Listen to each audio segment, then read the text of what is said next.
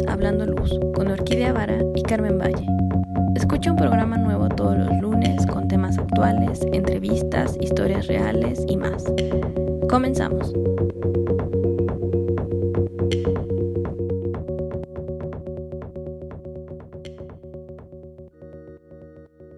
Hola Carmen, ¿cómo estás? Buenos días. Hola Orquídea, buenos días, ¿cómo estás? ¿Qué tal? ¿Qué tal sigues en tu pues pandemia? pues aquí sobreviviendo un poco cada día. Y bueno, muy emocionada porque hoy es eh, la segunda temporada. Cuéntanos de qué va a tratar hoy. Muy bien, estamos ya iniciando nuestra segunda temporada y este es nuestro primer episodio. Hoy les vamos a hablar acerca de la percepción y el tema es cómo vemos lo que vemos. ¿De qué les vamos a hablar? Eh, vamos a tratar temas del funcionamiento del ojo, qué es la percepción, y hay algunos autores que hablan de este tema, como Peter Sumter, Rasmussen, James Turrell. Les vamos a platicar un poco de la manera en cómo ellos abordan el, el tema y va a ser una información que seguramente les va a encantar. Bueno, como estamos con iluminación, creo que la percepción que nos vamos a centrar ahorita es la percepción visual. Entonces, para que tengan una idea, veremos cómo funciona el ojo. Si alguno de ustedes ya ha tomado una cámara, una reflex de las viejitas, no la del celular, sabe más o menos cómo funciona la cámara. Entonces nos vamos a basar en ella para explicar el funcionamiento del ojo. Resulta que el ojo funciona casi idéntico como una cámara fotográfica. ¿Qué nos referimos? El ojo tiene varias, em, pues varias partes. ¿no? Tiene una parte que funciona como el obturador de la cámara, tiene una parte que abre y cierra. Por ejemplo, nuestro iris, por ahí llegan la luz, va a pegar un objeto y luego va a entrar al ojo a través de lo que llamamos la, la niña del ojo o la pupila, que se va a abrir o que se va a cerrar, que es el puntito negro que está en el centro. Quien lo abre o lo cierra, este es un hoyito, y quien abre y cierra el hoyito es el iris, que es la ruedita de color que tenemos. O sea, si dices yo tengo ojos azules, bueno, te estás refiriendo al iris. Entonces, de ahí digamos que va a enfocar o va a abrir y cerrar dependiendo de la cantidad de luz. Y luego va a pasar por un lente que tenemos nosotros justo atrásito. En la cámara todos conocemos los lentes que existen. Y de ahí llega a la retina, que es donde tenemos conos y bastones, que son células fotosensibles. En una cámara llegaría un rollo fotográfico, que es un papel fotosensible. Y después, el proceso que nosotros usamos, o sea, ahí todavía no tenemos la imagen. Ahí solamente tenemos luces y sombras. Realmente donde se revela, bueno, cuando nosotros tenemos la imagen es cuando la llevamos a revelar al laboratorio. Y en este caso, cuando tenemos la imagen, es cuando la revelamos en el cerebro. Entonces, el ojo forma el inicio de nuestro proceso de percepción visual.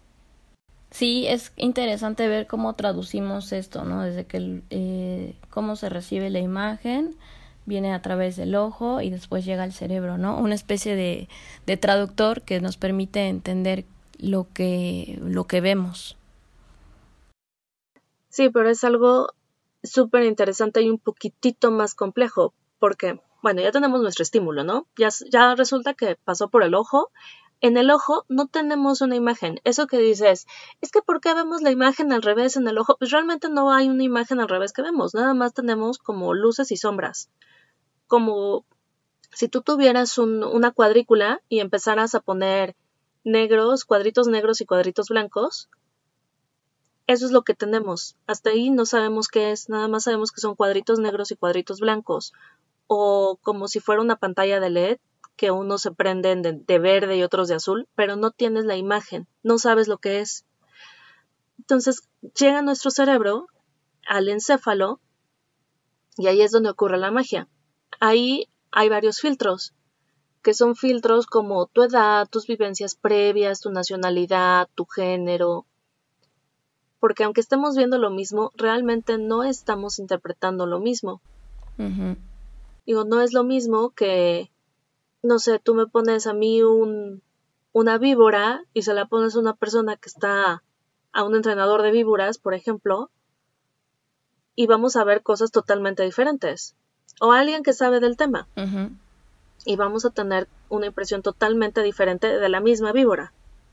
Entonces, ya que pasa por estos filtros, tenemos sensaciones. Es una interpretación.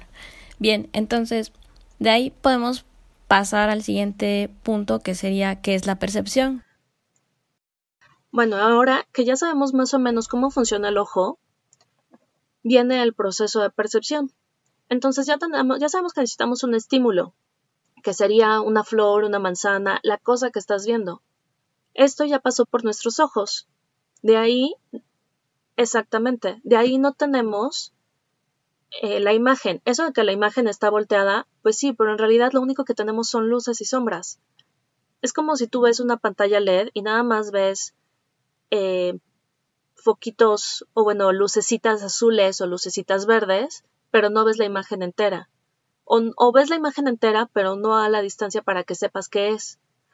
O si tú tienes un cuaderno cuadriculado y empiezas a, a poner eh, cuadritos negros y cuadritos blancos. Y esos en algún momento van a tener una imagen, pero los puedes ver también como cuadritos negros y cuadritos blancos.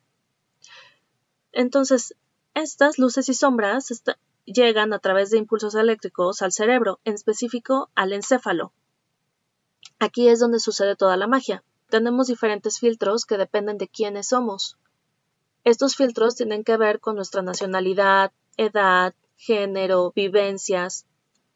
O sea, no vas a ver las cosas igual si tienes una información diferente.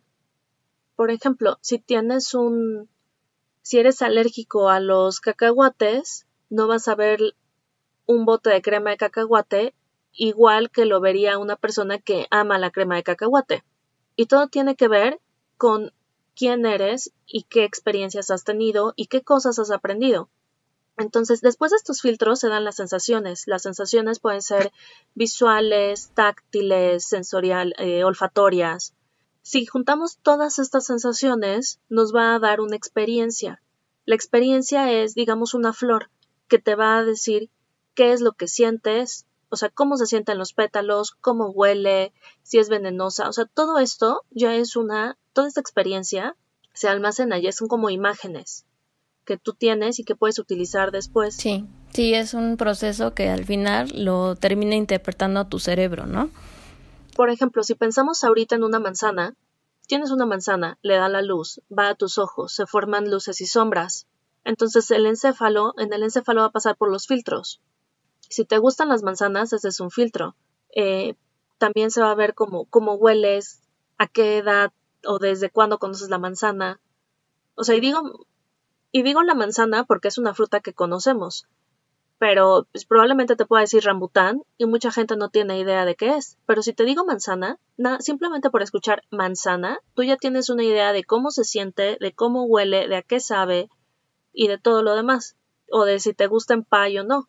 Entonces, eso que tú estás evocando es la experiencia de la manzana, que está compuesta de varias sensaciones.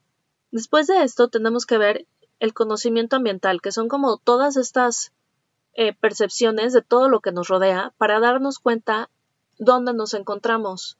O sea, ahí ya no nada más vas a ver la manzana, sino que vas a ver dónde se encuentra la manzana y no nada más por la vista. También usas los otros sentidos, pero el predominante es la vista. Sí, como recuerdo también.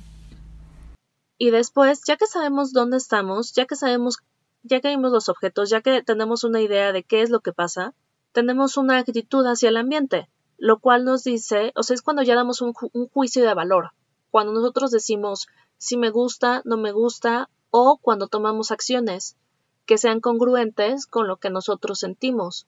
Por ejemplo, si tú tienes, si te está dando el sol en el ojo y te molesta, pues lo más congruente sería moverte. Entonces, eso ya es nuestra actitud hacia eh, nuestros alrededores. Y este es como todo el proceso de percepción.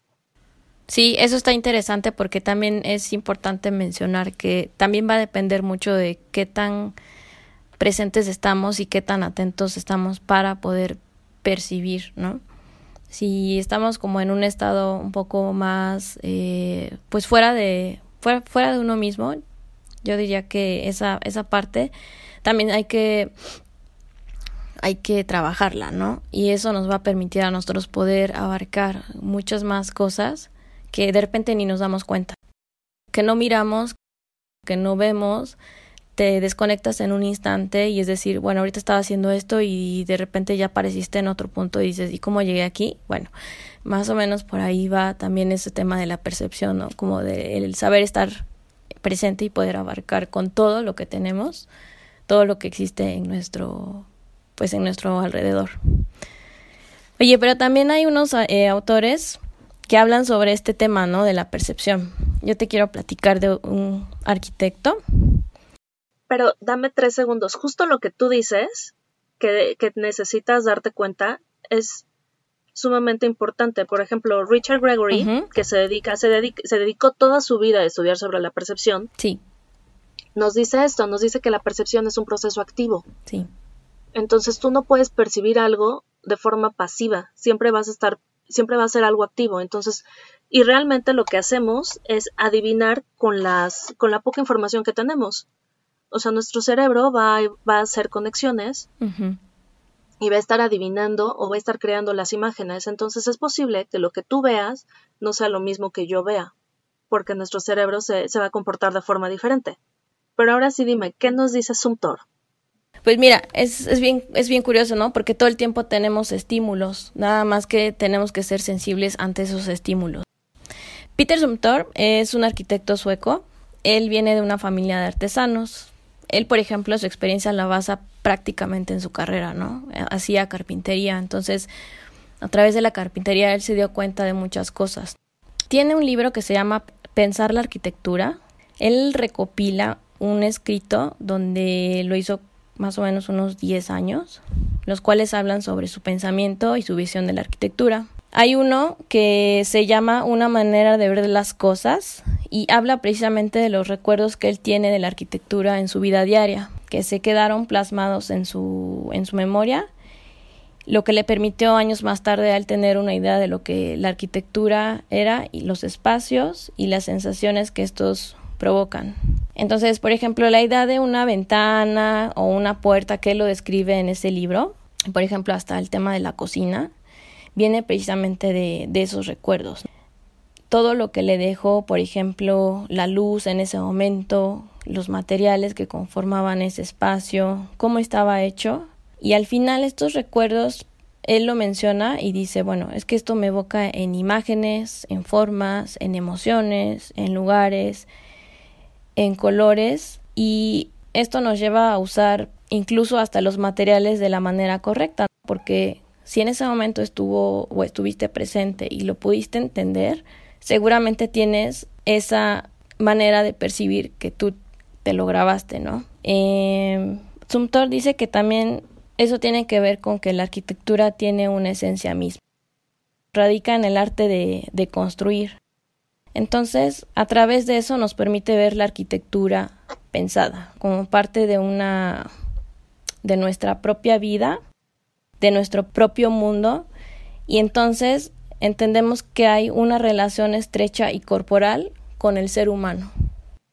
Por ejemplo, habla también sobre, para él es muy importante proyectar edificios para que el ser humano pueda entender y, sentir de esa manera el edificio.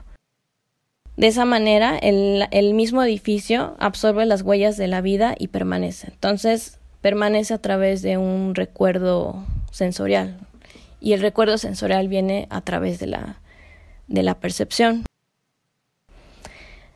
Hay un ejemplo muy famoso de uno de sus proyectos que hizo en Suiza. No sé si ustedes ubican o ubicas las termas de Vals. Em, estas termas de Vals se encuentran en, Suiza y son parte de un conjunto de hotel y un spa. Ahí lo que intentó Peter Sumtor es combinar una experiencia sensorial, ¿no? Entonces, lo interesante de este proyecto es que, pues además de usar la piedra del sitio para la construcción y obviamente el agua termal que existe ahí, lo que hizo él es generar una experiencia que provocara una recepción o una que, que, que provocara en el usuario que fuera más receptivo a través, por ejemplo, de los reflejos de la luz que se forman en el agua y el vapor. Entonces, tú entras al espacio y empiezas a entender o eres parte de ese espacio, ¿no? No solo llegas y, ay, me voy a bañar y voy a nadar un rato y me voy a relajar, no, sino como que todas estas maneras de empezar a, analizar el espacio, él lo que hace es eso, precisamente no es construir por construir, sino que, bueno, o sea, esto se vive así, cómo se transforma para que las, las demás personas o el mismo usuario pueda ser, pueda sentirse en ese espacio, ¿no? Y que entonces puedas entender más qué es como, como esa manera de percibir. Claro, lo que le está haciendo es utilizar, o sea, por lo que me dices, utiliza el proceso de percepción, pero a la inversa. O sea, en vez de decir, yo tengo un objeto y voy a, voy a ver qué experiencia me da, él está creando una experiencia a través de las sensaciones, o sea, como que lo desmenuza y dice, yo quiero que sean estas sensaciones. Y entonces provoca esas sensaciones al usuario para que tengan su experiencia. Se me hace muy interesante. Sí, está, está padre el proyecto. Bueno, casi todas sus obras hablan acerca de la interacción espacial, porque fíjate que él no usa tantos materiales.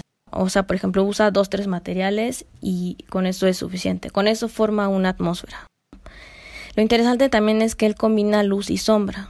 Por ejemplo, en este espacio que les comento de las termas, revísenlo, está bien, bien interesante, hay muchos, mucha información en internet. Él habla de la luz natural, que dice, bueno, la luz natural siempre está ahí. Entonces, ¿qué relación hay esa luz natural y la sombra que provoca en, incluso en los materiales, la piedra y el agua? Crea reflexiones en el agua, en las paredes. Entonces, todos esos detalles que, que si, si previamente no, no lo vimos o no lo vivimos, o eso es difícil que lo podamos eh, compartir. Y esa es una característica que tiene Peter Sumter, que él, como dice, a través de la experiencia, de todo lo que percibimos en nuestra vida, nos puede permitir precisamente compartir eso. Y eso es como una cosa que es muy valiosa dentro de todos sus proyectos. Claro, aquí también es interesante notar que se está apoyando un poco en las vivencias de los usuarios, que dijimos que son filtros. Bueno, hay autores que nos dicen, o sea, la percepción es innata. Sin embargo, hay autores que nos dicen que aprendemos a ver. Em, en algunas ocasiones hasta nos enseñan qué sentir cuando cierto estímulo es percibido y ni siquiera nos damos cuenta, porque son cosas que aprendemos desde chicos. Incluso James Turrell, que próximamente vamos a hablar de él, nos dice que hemos aprendido a ver de cierta, de cierta forma, pero no lo sabemos. Incluso algunas veces creemos que cuando vemos algo realmente estamos viendo otra cosa. Y esto es súper interesante porque nos indica que nuestra percepción también se va a ver moldeada por nuestros deseos y necesidades así como nuestras ideas preconcebidas, eh, expectativas y cosas que hemos aprendido desde antes. Y esto es muy interesante cuando estamos este, proyectando como Sumtor, porque tenemos que ver el público al cual nos vamos a aproximar. O sea, para esto nos sirve, eh, para esto nos sirve un poco la percepción o bueno, saber el proceso de percepción, porque tenemos que saber a qué público le vamos a estar hablando y cuáles son las vivencias en común que tiene ese tipo de público, ya sea por nacionalidad o por género o incluso por edad. Pero dime, ¿qué me, o sea, mencionaste algo de, sobre luz natural y yo sé que tú tienes algo de luz natural de Rasmussen. Sí, mira, por ejemplo, Rasmussen, eh, también él escribe un libro que se llama La experiencia de la arquitectura sobre la percepción de nuestro encuentro él, por ejemplo, lo resume en 10 capítulos. Él analiza escala, contraste, la cromática, la proporción, ritmo, textura, la luz natural y además el sonido. Entonces él básicamente habla como de todos los sentidos. Entonces él, por ejemplo, habla sobre la luz natural y dice que la luz natural es un factor que no se puede controlar y que varía según los días y las estaciones del año. Nosotros lo mencionamos precisamente en el solsticio de verano, ¿no? En cómo afecta directamente en el, en el edificio. Dice, también el pensamiento arquitectónico influye antes que la misma construcción. Entonces, planificar la orientación del edificio, debemos de tener en cuenta el asolamiento para luego establecer las posiciones, ejemplo de los huecos de las ventanas, la, la distribución interior y el modo de iluminar los espacios. Claro, todo tiene que ver eh, con cómo vas a iluminar una cosa, la sombra que ves, o sea, toda esta es información, todas estas luces y sombras es información que al final nosotros vamos a terminar interpretando de alguna otra manera. Y nos va a dar estas vivencias de las que Sumtor nos habla. Sí. Por ejemplo, hay una película que a mí me gusta eh, dejarles a mis alumnos, que es la de Sin City, porque si tú te pones a verla o si te pones a ver los cuadros, realmente son, o sea, tiene una, un, está hecha tipo cómic, en blanco y negro. Entonces, realmente lo que ves son puras luces y sombras. Está como muy marcada la luz y la sombra. Muy, muy tipo cómic, ¿no? O sea, si es negro, es negro, tinta negra, sin ni siquiera hay degradados ni nada, es negro. Y los blancos también es como muy blanco o tienes manchas de blancos y negros. Entonces sí, es un poco violenta, pero está muy interesante visualmente y ahí te ayuda a entender cómo a partir de luces y sombras es que nosotros podemos entender, o sea, llegamos a la percepción de los objetos. Sí, sí, Rasmussen también, por ejemplo, dice una luz más o menos concentrada, es decir, que procede de, de uno o varios focos que caen en la misma dirección, ayuda a, ver la forma de la textura. Esto está, esto me gustó muchísimo porque muchas veces cuando estamos haciendo iluminación, eso es lo que muchas veces sucede. No es que lo provoquemos, sino que sucede. Entonces, al mismo tiempo, esta luz enfatiza el carácter de la misma sala o del mismo espacio. Entonces, es un libro muy interesante porque, aunque no hace ninguna referencia directa entre visión y los otros medios perceptivos, el documento sirve para entender el papel del ojo en la arquitectura y cómo se van dando estos vínculos. Entonces, por favor, si tienen la oportunidad de leerlo, chéquenselo, está muy interesante. Les repito, el libro se llama La experiencia de la arquitectura sobre la percepción de nuestro encuentro. Súper, es súper, súper interesante esto, sobre todo porque cuando lo estabas diciendo me acordé de Edward T. Hall, en su libro La Dimensión Oculta, tiene una parte donde explora precisamente el sentido del tacto y creo que de la vista. Entonces, te habla como, creo que quien, a quien, de quien habla son de las obras de, Frank Lloyd Wright y de cómo él combina los materiales. Entonces tú tienes diferentes texturas, las puedes sentir, o sea, ahí ya estás eh, usando el sentido del tacto, pero realmente no las puedes tocar, o sea, vas a tener materiales que no vas a poder tocar y aún así vas a sentir la textura por medio de los ojos. Y es justo lo que tú estás diciendo, es cómo vamos a, cómo se unen estas cosas y cómo, cómo puedes crear, pues tú lo dijiste, cómo creas atmósferas con Sumtor usando tres materiales, o cómo la, la percepción, la luz, la sombra te da estas, te puede influir en estas otras, en estos otros sentidos para crear una percepción del espacio aún mayor, o bueno, más completa. Pero bueno, Carmen, creo que hemos llegado al final del programa. ¿Tienes algo más que agregar? No, la verdad es que es un tema muy amplio de percepción. Nos gustaría, yo creo que vamos a retomar el, capítulo siguiente porque es un tema muy amplio, ¿no? Entonces más adelante les vamos a seguir hablando de la percepción. Esto solamente fue una probadita. Claro, por el momento ya les dejamos algunos libros que leer, probablemente los tengan en la descripción, con autores y todo, para que puedan decir, ah, esto me interesó, y lo puedan buscar desde donde nos están escuchando. Y pues cerrando diciendo que, vamos a cerrar diciendo que eh, la definición de percepción, que nunca la dijimos, que es la percepción ambiental es el proceso de conocer el entorno físico por medio de los sentidos. O sea, lo discutimos mucho, pero nunca llegamos a esta definición. Entonces aquí tienen un poco. Puede ser aprendida, puede ser, este, es innata también. Y hay muchos autores que nos van a hablar de esto. Y ahorita solamente les dimos una probada de estos. Pero bueno, aquí es como el pequeño resumen de todo lo que es la percepción. Dinos, Carmen, ¿a qué correos nos pueden escribir o cómo se pueden poner en contacto con nosotros si tienen alguna duda, pregunta, comentario Sí, pues síganos en nuestras redes, hablando guion bajo luz en Instagram y escríbanos a Gmail en nuestro correo que es hablandoluz arroba gmail.com. Ahí pueden escribir todas sus dudas, sus comentarios y los temas que quieran que les guste que tomemos en estos programas para poder compartírselos. Con mucho gusto estamos recibiendo toda su información. Perfecto, bueno, con esto finalizamos el programa de hoy, nuestro primer programa de esta segunda temporada. Espero les haya gustado y nos vemos, nos escuchamos en una semana. Bye bye. Adiós a todos, cuídense. Nos seguimos escuchando en esto que es Hablando Luz.